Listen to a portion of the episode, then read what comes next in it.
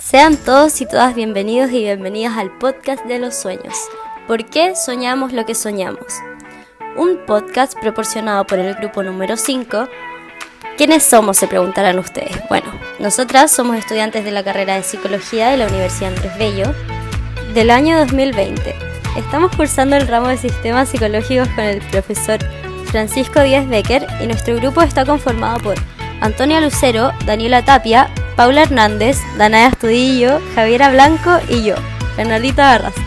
El día de hoy hablaremos del tema de la interpretación de los sueños y los principales psicoanalistas que aportan a esto, abordando así la unidad número 4 del psicoanálisis. Para conocer un poco más sobre esto, nos hemos juntado con una paciente que contará su experiencia con los sueños y con una psicóloga que responderá alguna de nuestras dudas. Para comenzar, queremos saber sobre ti, Paula. Nos has mencionado varias veces cosas de tus sueños y las dudas que tienes sobre esto.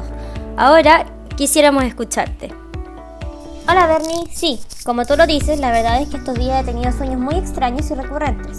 En la mayoría de ellos sueños que me encuentro con alguien, igual a mí, y que nos juntamos como si nos conociéramos, pero es extraño verme a mí misma en los sueños. Se me hace extraño que estos sueños se repitan. Y ambas nacimos en octubre 11. Entonces tú y yo somos hermanas. Exacto. Ali, somos gemelas. He leído un par de cosas en internet sobre lo que significa soñar con este tipo de cosas. Pero la verdad es que siempre quedé satisfecha con estas fuentes básicas. Además, me gustaría escuchar alguna opinión de alguien que esté familiarizado con el tema. He escuchado sobre Sigmund Freud en varios libros que aborda estos temas, pero no sé mucho acerca de él en específico. Buenas tardes Paula, la verdad es que como tú bien lo comentabas, el contenido del sueño, como lo dice Freud en su libro El trabajo del sueño, se nos aparece como una transferencia de los pensamientos a modo de expresión. ¿Y qué es? Bueno, hablando a, a grandes rasgos, lo que plantea el psicoanálisis sobre esto. Bueno, la solución para en este caso el psicoanálisis en la interpretación de los sueños consiste en estudiar los pensamientos del sueño e investigar las relaciones entre el contenido del manifiesto y los pensamientos latentes del sueño y pesquisar los procesos por los cuales estos últimos se convirtieron en aquel. Los pensamientos del sueño resultan comprensibles tan pronto como se llegan a conocer. Oye, tranquilo viejo. ¿A qué te refieres con las relaciones del manifiesto y los pensamientos latentes? Ah, Paula se refiere a que el hecho de soñar es un pensar inconsciente. Exactamente lo que dijo Bernie. Lo que yo había leído sobre Freud, bueno, hablando de la interpretación de los sueños, era que él consideraba que los sueños eran la vía real al inconsciente. Bueno, y también la realización encubierta de los deseos.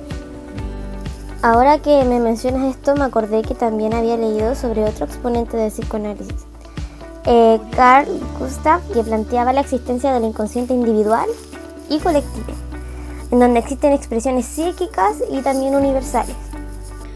Sí, es cierto, yo también leí algo sobre Jacques Lacan que planteaba que el inconsciente está formado por lo real, lo imaginario y por símbolos, y que es el lenguaje que une el discurso entre el inconsciente y el consciente. Wow, mira, veo que las dos han leído sobre los exponentes del psicoanálisis, son de hecho súper precisas las descripciones que me han dado.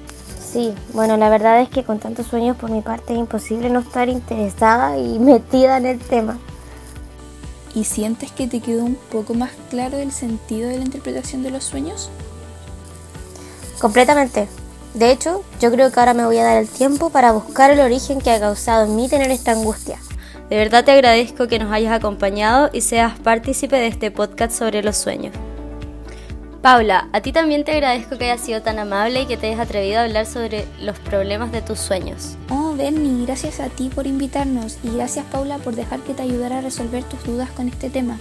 Por último, en nombre del grupo número 5, gracias a todos los que nos escucharon y esperamos que puedan tener en cuenta y aprender sobre todo lo que hemos conversado. Espero que los que nos hayan escuchado hayan aprendido sobre los principales exponentes del psicoanálisis y si se quieren informar más pueden leer el texto de Freud del trabajo del sueño e investigar de igual forma sobre los autores como lo hemos hecho nosotras.